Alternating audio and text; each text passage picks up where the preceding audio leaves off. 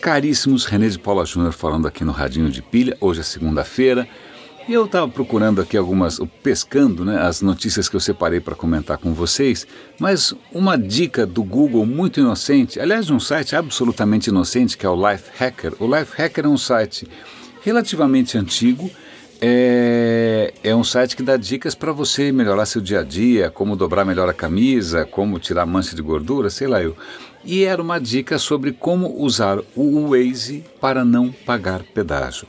Aparentemente no Waze existe uma configuração que pede que, que, que permite a você evitar rotas que tenham pedágio. Aí eu fiquei pensando, bom, se você evitou sei lá, eu, eu tenho que ir para Alphaville, por exemplo, que tem pedágio, e eu vou evitar Castelo Branco completamente, acho que é Castelo, né, que chama aquela rodovia. É, se eu vou evitá-la completamente, tudo bem. Agora, tô, isso é só uma reflexão ética. Se eu uso a Castelo até um certo ponto X, uso o Waze para escapar do pedágio e depois volto para Castelo, ou seja, eu usei aquele recurso, aquele bem, né? Usei, e na hora de pagar por ele eu bypasso ou, ou faço algum truque para escapar, isso é ético? Não é ilegal, mas aí tem uma questão para mim que é fundamental, que nem tudo que é legal, do ponto de vista jurídico, é ético. Né? E eu, eu lancei essa questão no Twitter e obviamente alguém se colocou, é, conseguiu se defender, dizendo, tentando justificar a sua posição a respeito. Mas eu lanço aqui é, isso para vocês refletirem um pouco. Se você, é, se existe uma maneira, uma brecha, né, para você consumir alguma coisa que em princípio requer pagamento, se existe uma brecha para você consumir aquilo de graça, é lícito, ou não é nem lícito, é ético você aproveitar essa brecha e você divulgar essa brecha ou você transformar essa brecha num recurso de uma app? Isso fica, como qualquer questão ética, né, é sujeita a, a muita discussão, fica aí para vocês pensarem. O que me espanta é a criatividade de todo mundo em justificar decisões que beneficiam a nós próprios, né? Então a gente é super criativo para achar boas desculpas para a gente fazer o que nos beneficia. Mas eu continuo achando aqui que é relativamente questionável. Eu não sei se eu fosse, né, sei lá, se eu tivesse no Waze, eu ia é, oferecer uma funcionalidade dessa com tanta tranquilidade. Mas vamos lá para as outras notícias que fiquem pensando nessa história. Provavelmente deve estar. Tá, todo mundo é, tem absolutamente certeza de, do tema, né? nem adianta discutir muito, mas é sempre bom levantar a discussão. Uma, uma notícia que me despertou curiosidade, porque eu não sei o impacto disso, é que o Google, eu vou dar link para a reportagem aqui no Estadão, o Google está mudando a política do primeiro clique grátis. O que acontece? O Google, se você procurasse por uma notícia e essa notícia estivesse num site que requer pagamento, o Google permitia que você lesse essa notícia é, sem pagar nada. Né? É o primeiro clique grátis.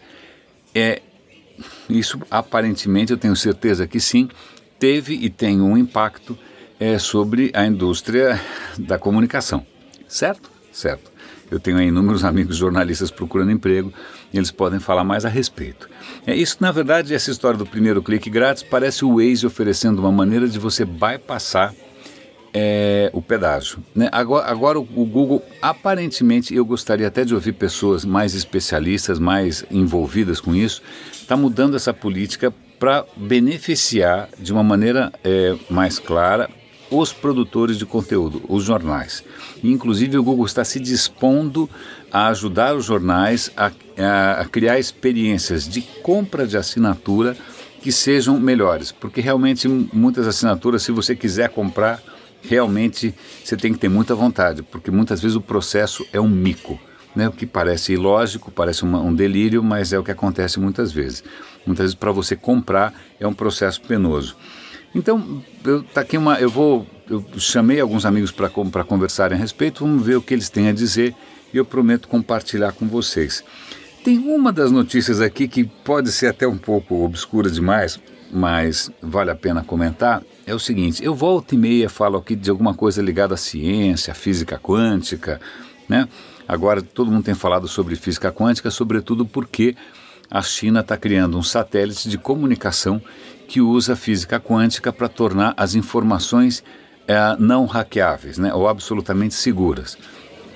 Mas física quântica, toda vez que você começa a falar a respeito, você entra num, num, praticamente num, numa areia movediça, porque física quântica envolve noções ou envolve fenômenos que contrariam o nosso bom senso. Ponto. Ah, coisa pula daqui para cá, duas coisas é, mudam ao mesmo tempo, o gato está vivo, o gato está morto. É, é, uma série de, de, de, de coisas descabeladas que é, o próprio Einstein se recusava a engolir.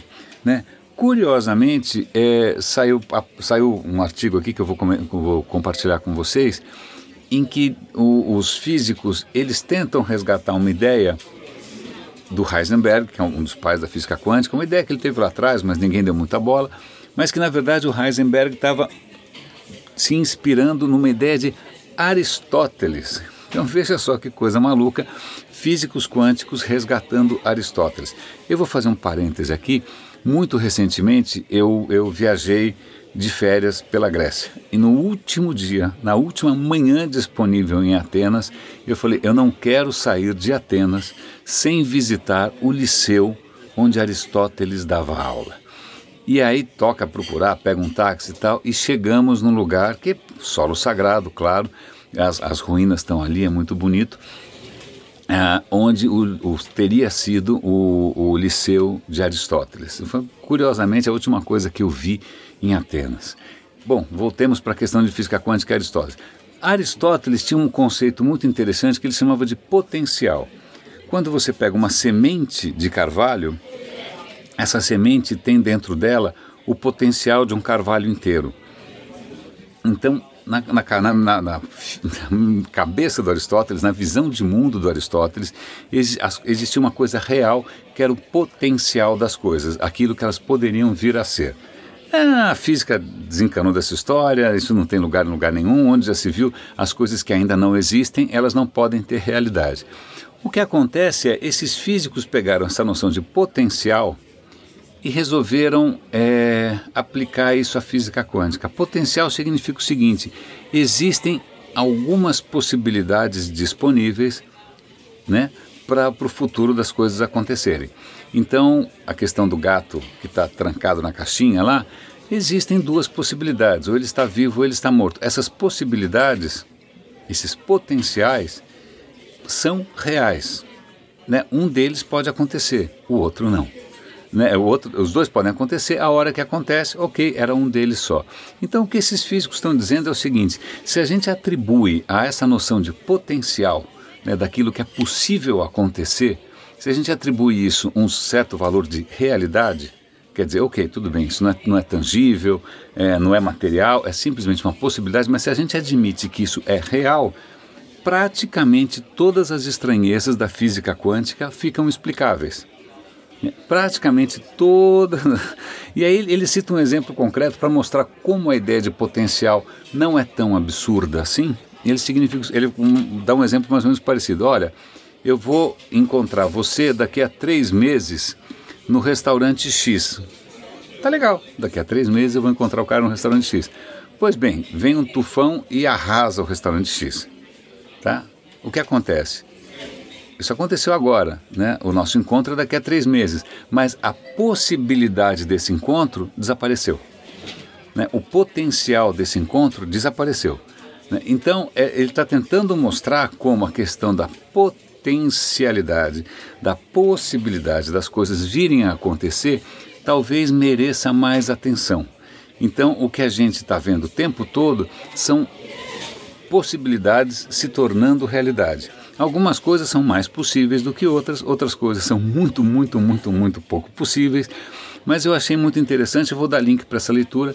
É, e aí, por último, só para encerrar, e, e, é uma notícia muito é, rasa, muito superficial, é, mas o Prêmio Nobel de Medicina foi dado para é, médicos que estão desvendando como funciona o nosso relógio interno. Né? Toda criatura viva, toda passarinho, qualquer tem um, um que eles chamam de ciclo circadiano. Né? Você tem um reloginho interno. Se botarem você numa caverna, sem nenhuma pista de que horas são, se é dia ou se é noite, durante algum tempo o seu reloginho interno vai continuar é, causando sono nas mesmas horas, fome nas mesmas horas, por algum tempo. É lógico, chega uma hora que o bicho sai fora de controle. Mas eles aparentemente desvendaram isso, e isso é interessante porque resgata, de uma certa maneira, a importância da gente prestar atenção nos próprios ciclos biológicos, na, em como o corpo funciona e a saúde que disso deriva. E agora, realmente, para encerrar, é uma entrevista curtinha é de um antropólogo que acabou de lançar um livro sobre caçadores-coletores. E, né, para quem não é muito familiarizado com antropologia, uma das etapas mais primitivas da humanidade era quando a gente era caçador-coletor, ou seja, a gente não sabia plantar, a gente não sabia fazer nada, a gente fazia o quê? Catava frutinhas, matava animais. Ponto. A gente sabia onde encontrar comida e como obter comida. Depois a gente partiu para outros estágios. A gente partiu, por exemplo, para agricultura, em que o cara planta e fica sentado esperando, ou que o cara domestica animais, né? Então esse é um outro estágio. Mas é o mais primitivo, caçadores-coletores. Grande parte dos nossos índios brasileiros são caçadores-coletores. E hum, ele, esse antropólogo, a tese dele é a seguinte: que nesse modo de ser que deve ter sido o nosso default, né, o nosso padrão durante esses milhares de gerações, é, existe aí uma felicidade que a gente perdeu. Existe aí uma, uma plenitude que a gente perdeu. Porque esses caras vivem num presente contínuo. Para eles o tempo é uma coisa, o tempo é uma coisa cíclica, tipo, vai ser sempre assim, né? A, a, a, fruta vai amadurecer sempre na mesma época, eu sei onde encontrar os animais, se quando eu tiver fome eu sei onde eu vou encontrar as coisas.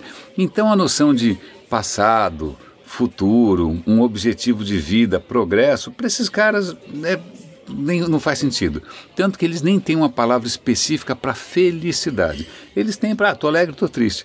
Mas aquela noção de você almejar uma felicidade, aquilo que o, o Ocidente acabou comprando essa ideia, ou a ideia também de um tempo linear, a gente acredita num tempo linear, né?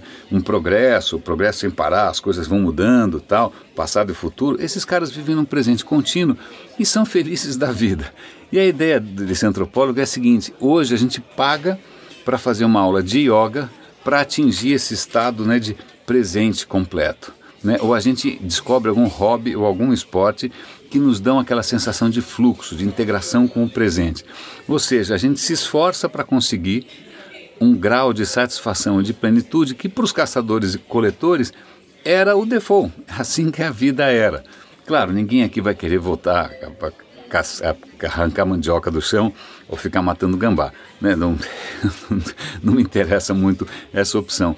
Mas é interessante ver o quanto a gente pode aprender sobre aquilo que realmente nos preenche a hora que a gente presta atenção na nossa história corporal, na nossa história biológica. É, é isso. Meus caros, é, é, acho que era isso. Até me estendi um pouco mais do que eu costumo. Grande abraço, René de Paulo Júnior falando aqui no Radinho de Pilha e até amanhã.